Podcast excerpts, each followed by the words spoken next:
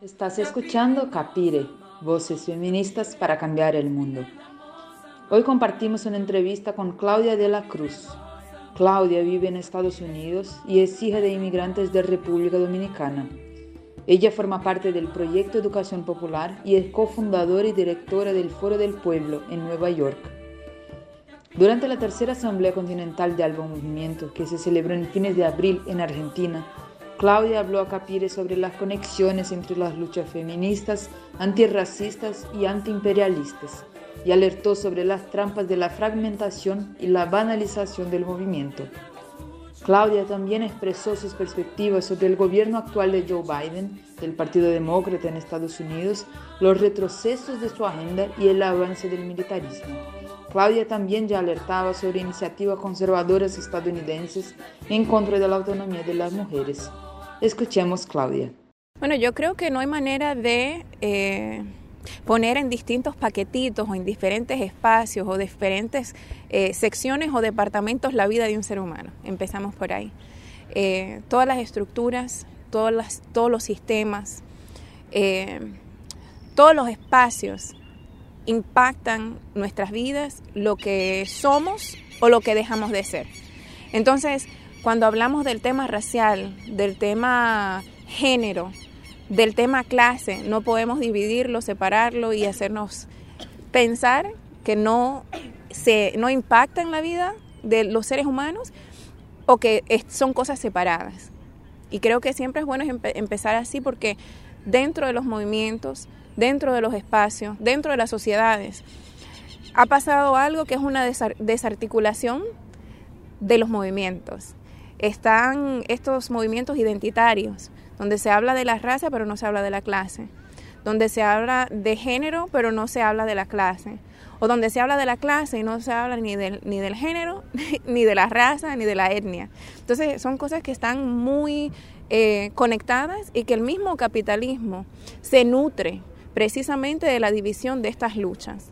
Eh, empezaba diciendo que soy hija de migrantes eh, y el tema de lo que el imperialismo ha hecho a nivel global, que ha causado la inmigración en muchos países, no tan solo en el Caribe y la República Dominicana, sino que en muchos países, precisamente porque ha empobrecido, porque ha extraído.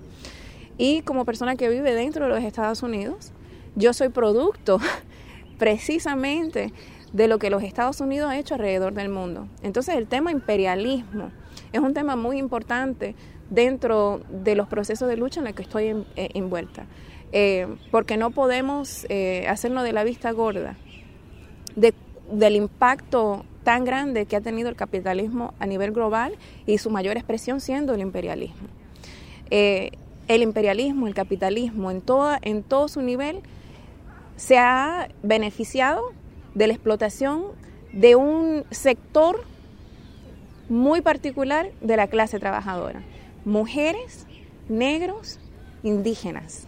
Y eso es producto, de nuevo, de muchos procesos. Podemos hablar del colonialismo y podemos hablar de lo que significa eh, la esclavitud, que significa, no es que, significó, lo que significa la esclavitud, lo que significa la segregación racial y de eh, lo beneficioso que ha sido para el capitalismo poder arrastrar con esas maldiciones. Eh, maldiciones para nosotros, pero para ellos muy beneficioso. Entonces, yo no concibo de un movimiento feminista que no sea de clase, que no sea antiimperialista, que no sea anticapitalista. O sea, tiene, tiene que tener esas vertientes, tiene que tener esos elementos, porque el capitalismo se beneficia precisamente del patriarcado y busca la manera de dividir para poder conquistar. Entonces eh, tenemos que tener esa perspectiva. La perspectiva antiimperialista, precisamente porque son los cuerpos de las mujeres, son nuestras vidas que se impactan con las guerras imperialistas. O sea, no podemos obviar en Cuba lo que ha hecho el bloqueo. Y las mujeres, los niños y niñas que han tenido que sufrir precisamente a través de 62 años por un bloqueo injusto e inmoral. Lo que le están haciendo en Venezuela. O sea, son madres, son mujeres, son niños y niñas son familias. Esos son temas feministas. Son temas feministas, son temas de clase, son temas raciales, porque últimamente estamos hablando de un sur global que es más negro y más indígena que el norte. Entonces, e, no concibo eh, la idea de que el feminismo de alguna forma u otra no sea de clase. Tiene que ser de clase y tiene que ser antiimperialista. Desafortunadamente, en los Estados Unidos donde vivo, desde allá surge una narrativa de un feminismo desclasado, de un feminismo así bien cosmotológico, de un feminismo que se expresa de una manera imperialista, posicionando a mujeres en espacios eh, que empujen la guerra, que empujen la desigualdad social, pero de alguna forma nosotros tenemos que comernos eso porque es una mujer que lo dice o es una mujer que lo hace y que vive el poder de las mujeres. No todas las mujeres somos iguales. Igual que no todos los negros somos iguales también, porque cuando hablamos de raza y de etnia tenemos que también ponerle clase a eso. Porque la representación, la política de la representación ha hecho eso. Ha puesto a personas que parecen ser igual que nosotros y nosotras, pero su política, su orientación es precisamente para la desventaja de la clase trabajadora, para los más desposeídos y desposeídas. Entonces, de nuevo, yo creo que cuando hablamos de feminismo, no podemos desclasarlo, no podemos sacarlo de, del marco en que se crea el patriarcado, porque el patriarcado se crea precisamente para la ventaja de lo que es el capitalismo, para la ventaja de lo que es el imperialismo. Claudia, nosotras sabemos que en las Américas tenemos grandes diferencias entre las realidades del sur y de Estados Unidos, pero ¿qué crees que hay de convergencia, de semejante entre lo que viven las mujeres negras populares del sur y de Estados Unidos? Yo creo que hay realidades muy, muy similares y muy convergentes, precisamente por, por el tema de que eh, cuando se habla del capitalismo, lo único que el capitalismo busca es su beneficio. Y si hablamos de la mayoría de las mujeres negras en los Estados Unidos, de la clase trabajadora, de, de, ese sector que es el 99% de la población que vive en la pobreza o cerca de la pobreza, tenemos mucho en común con las mujeres negras e indígenas del sur global. Eh, lo que nos converge son nuestras condiciones materiales, la falta de acceso a la salud, la falta de acceso a la educación, la falta de acceso a empleos que nos permitan vivir una vida digna, la falta de derechos. En los Estados Unidos ahora mismo ha retrocedido lo que han sido los derechos reproductivos de las mujeres.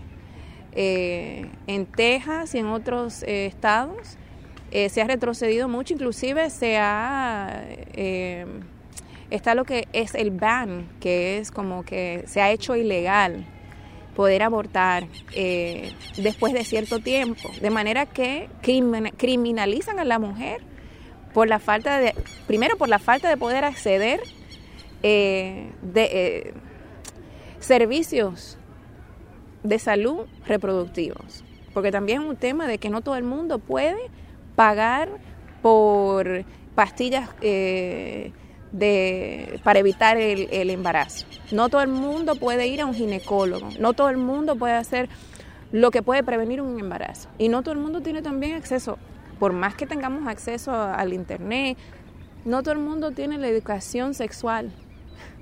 O sea, hay muchos factores.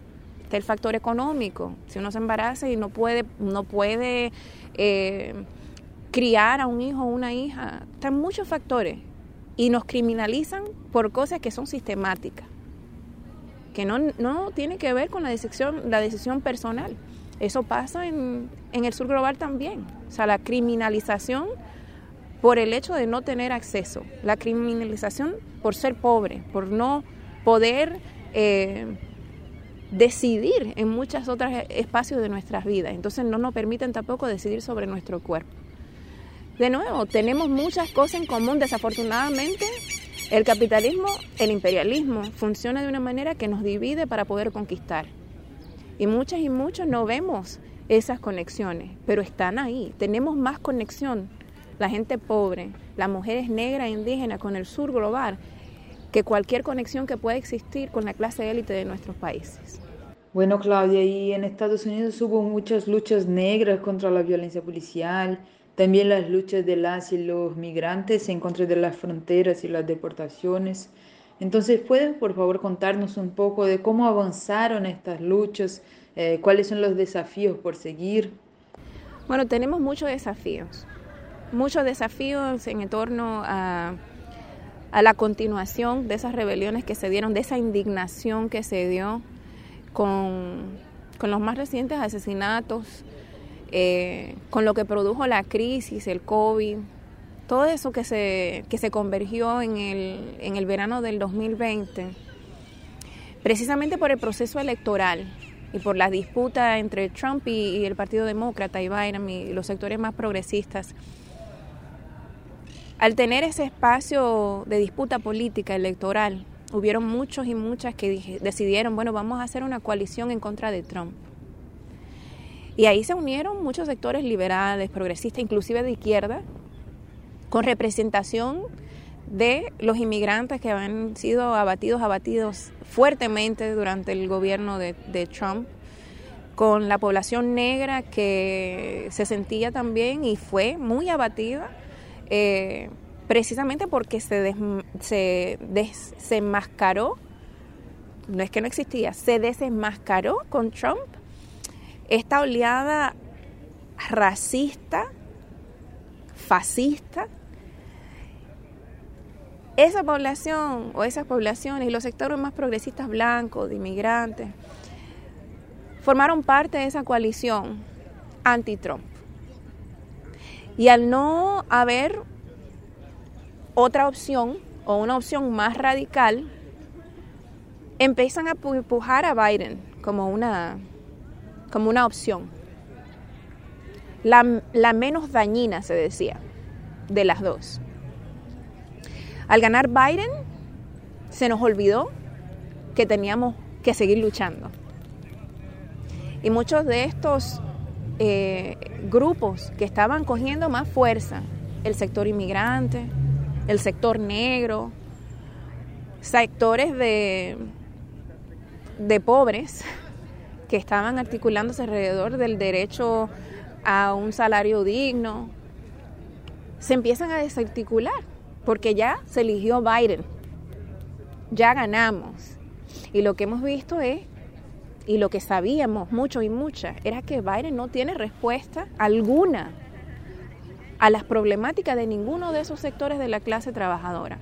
Porque últimamente dentro de los gobiernos demócratas en los Estados Unidos se ha batido más a las poblaciones negras, inmigrantes y pobres que en cualquier otro gobierno.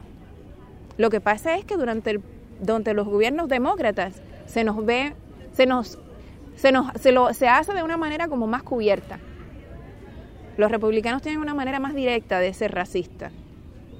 Los demócratas como que la cubren un poquito con el lenguaje, pero igual te dan es, durante el tiempo de Biden que se han atacado las leyes de, derechos reproductivos.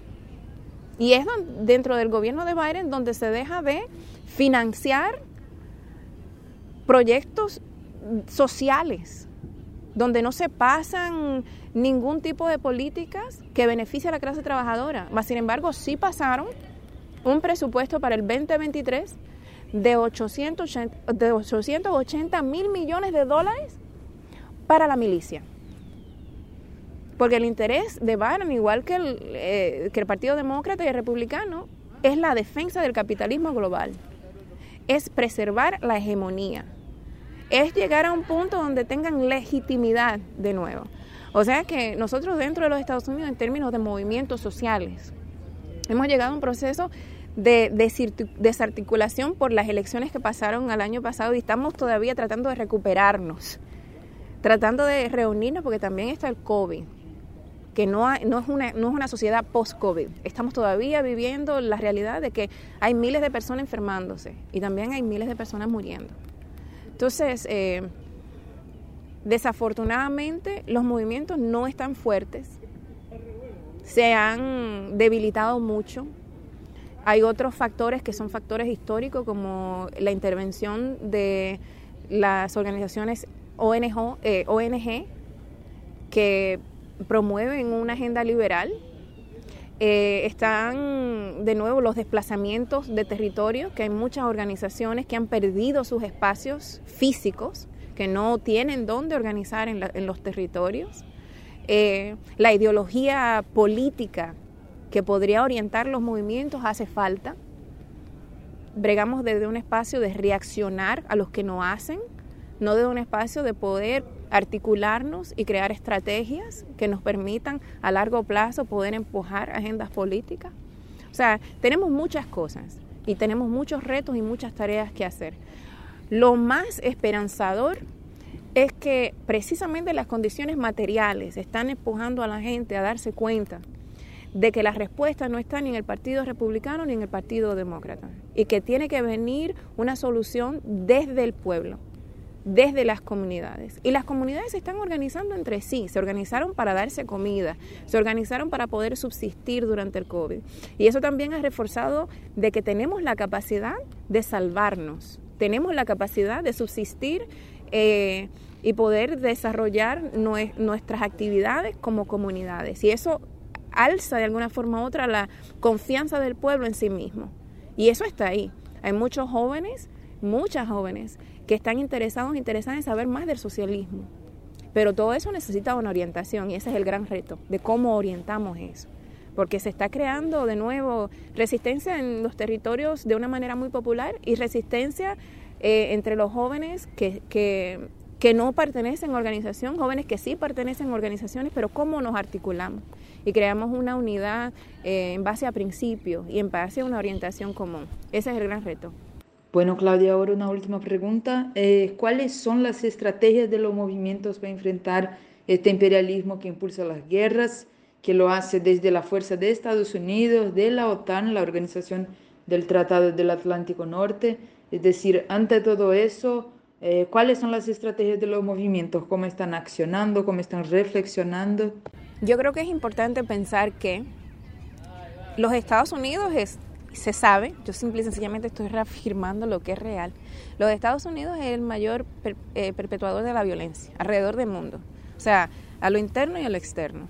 Tenemos una, una milicia con un presupuesto mayor que muchos países, o sea, que el, que el presupuesto de una nación. O sea, estamos de nuevo, en el 2023 van, esa, esa milicia de los Estados Unidos va a tener 880 mil millones de dólares. Eh, nosotros y nosotras eh, desde los Estados Unidos, de nuevo, estamos dándonos cuenta, y estoy hablando de la gente más ordinaria, ¿verdad? No la gente que milita en organizaciones políticas, de que nosotros y nosotras tenemos necesidades básicas que no se nos cubren. Mas, sin embargo, sí se cubre un presupuesto de esa forma. No se puede cubrir eh, el acceso a una salud gratuita de parte del Estado, pero sí se puede financiar una guerra. No se puede proveer vivienda para más de 500 mil personas viviendo en la calle, pero sí se puede financiar una guerra. Entonces la gente dice lo que decían en el tiempo de Vietnam. ¿Qué no han hecho esa gente a nosotros? ¿Por qué tenemos nosotros que financiar esa guerra? ¿Por qué tenemos que darle armamento? ¿Por qué tenemos que darle dinero? ¿Cuál es el fin de los Estados Unidos en contra de Rusia? ¿Cuál es su interés en Ucrania? ¿Cuál es su interés en ese territorio? O sea, ¿por qué la guerra en Afganistán? ¿Por qué la guerra en Irak? ¿Qué nos dejó eso a nosotros y nosotras como clase trabajadora? La gente se está cuestionando eso. Y yo creo que cuando el pueblo norteamericano, cuando el pueblo de los Estados Unidos se cuestiona ese tipo de cosas, pueden pasar grandes cosas. Si hay un movimiento que tiene la capacidad de organizar ese descontento. Y hay sectores ahora mismo que están, eh, han estado ahí históricamente de las luchas antiimperialistas, las luchas antiguerras, que están tratando de articular eh, y analizar la situación de una manera genuina y de una manera muy clara que los Estados Unidos está apostando geopolíticamente, geoestratégicamente, hacia China. y que el conflicto Ucrania y Rusia es un camino hacia allá. Y está tratando de apostar por una educación política alrededor de eso en las bases. Y eso es muy esperanzador, de que haya un movimiento con esa claridad. El reto, porque hay retos, es que también en sectores progresistas, liberales, porque hay un sector de antiguerra que no es necesariamente antiimperialista, que no es necesariamente, eh, que no necesariamente se siente eh, comprometido, comprometida con o en contra de lo que es el Estado capitalista de los Estados Unidos. Ese sector existe, un pacifista. Eh, y, el diálogo entre ese sector anti, antiimperialista y ese sector pacifista ha sido un, un poquito conflictivo. ¿Por qué? Porque no ponen el dedo en el enemigo global, que es la OTAN y empiezan a buscar particularidades que en este momento entendemos que no debemos de ver, que podemos verla, pero ahora el enemigo común es la OTAN. Si la OTAN sigue persistiendo en ese territorio y nosotros como personas viviendo en los Estados Unidos seguimos apoyando a nuestro gobierno a hacer eso y seguimos buscando otros enemigos estamos de alguna forma u otra desviando el mensaje y desviando a las masas. Entonces nosotros tenemos que resolver ese conflicto interno. Eso no quiere decir que paramos lo que es el mensaje, que el enemigo común, el enemigo global, el enemigo de Ucrania, de Rusia, de China y de todos los países del mundo, es la OTAN, porque aunque esté allá, tiene un impacto global. Ahora mismo el tema esto de, de los precios del gas, de la comida, the food chain. O sea, todo eso tiene que ver también con la guerra. Los Estados Unidos tienen la guerra ya, tienen la guerra puesta híbrida aquí, en este territorio, tratando también de recuperar hegemonía en este continente. O sea, de nuevo, esa es la, prioridad del gobierno de Biden, es la prioridad de, este gobierno demócrata. Es como que cómo volvemos a controlar políticamente, económicamente y militarmente. Y, tenemos que estar muy vigilantes de eso porque el tema es, de nuevo, seguir eh, disputando espacios para poder llegar a China. Y van a hacerlo todo para eso. Nosotros y nosotras tenemos desde los movimientos que estar preparados y preparadas en poder identificar quién es el enemigo real.